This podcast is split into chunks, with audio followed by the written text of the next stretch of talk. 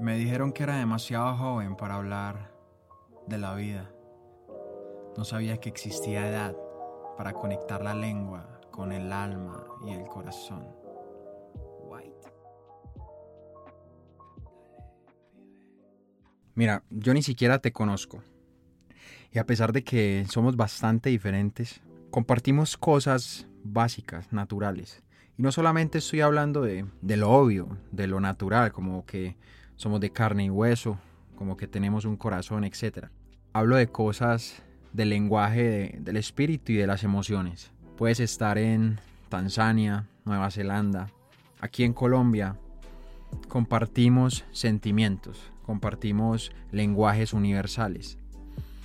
Y de eso voy a hablar, de, de un problema que compartimos mucho, porque sé que todos en nuestra vida tenemos algo o alguien que nos absorbe, que son vampiros energéticos, que son agujeros negros.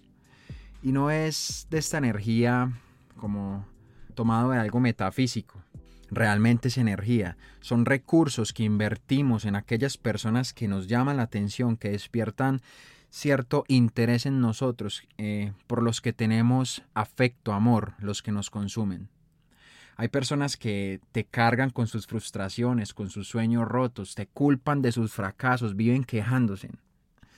Ponen sus sueños no cumplidos, sus, sus limitaciones en tus manos. Y yo creo que hay una parte de la amistad que, que se basa en eso, en confiar tus debilidades en otra parte que, que puede ayudarte, porque no todos somos seres integrales, ¿sí?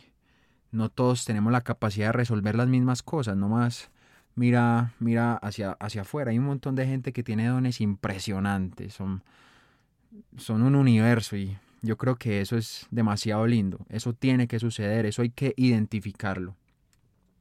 Pero estas personas que, que vienen a ti y te absorben, se llevan por un cauce de manera absorbente esa, esa energía, esa vitalidad que dedicas en ellos te estancan, realmente sientes que el tiempo por ahí no fluye, como en un agujero negro. Y lo más importante de esto es que cuando abres las puertas de tu corazón, digamos, para solucionar sus problemas, para ayudarlos más bien a solucionar sus problemas, porque realmente nosotros somos y podemos ser una herramienta con la que se puede contar para solucionar un problema, pero realmente los problemas se solucionan personalmente, Sí, nadie puede solucionarle problemas a otro y menos de esta índole, del, lenguaje universal, de, de los sentimientos, de las emociones. Con lo que sí tengo problemas con las personas, que no son malas personas, simplemente se tornan nocivas.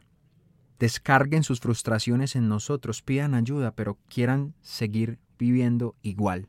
De eso jamás estaré de acuerdo. Estoy completamente seguro que más allá de, de buscar una alternativa personal, que no tiene que ser ego ni nada.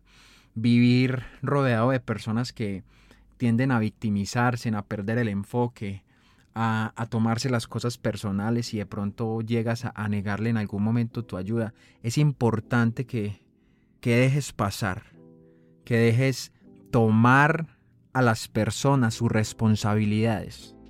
Y eso no significa que seas un una mala persona, no significa tampoco que tengas que volverte un displicente un grosero, no.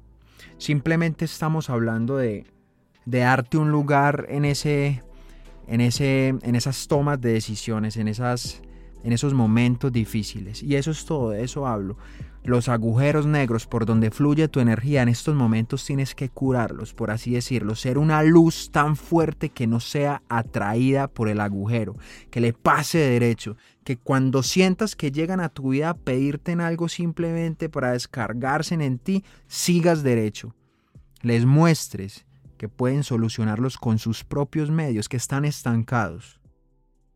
Eso te quería contar. Me dijeron que era demasiado joven para hablar de la vida. No sabía que existía edad para conectar la lengua con el alma y el corazón. White.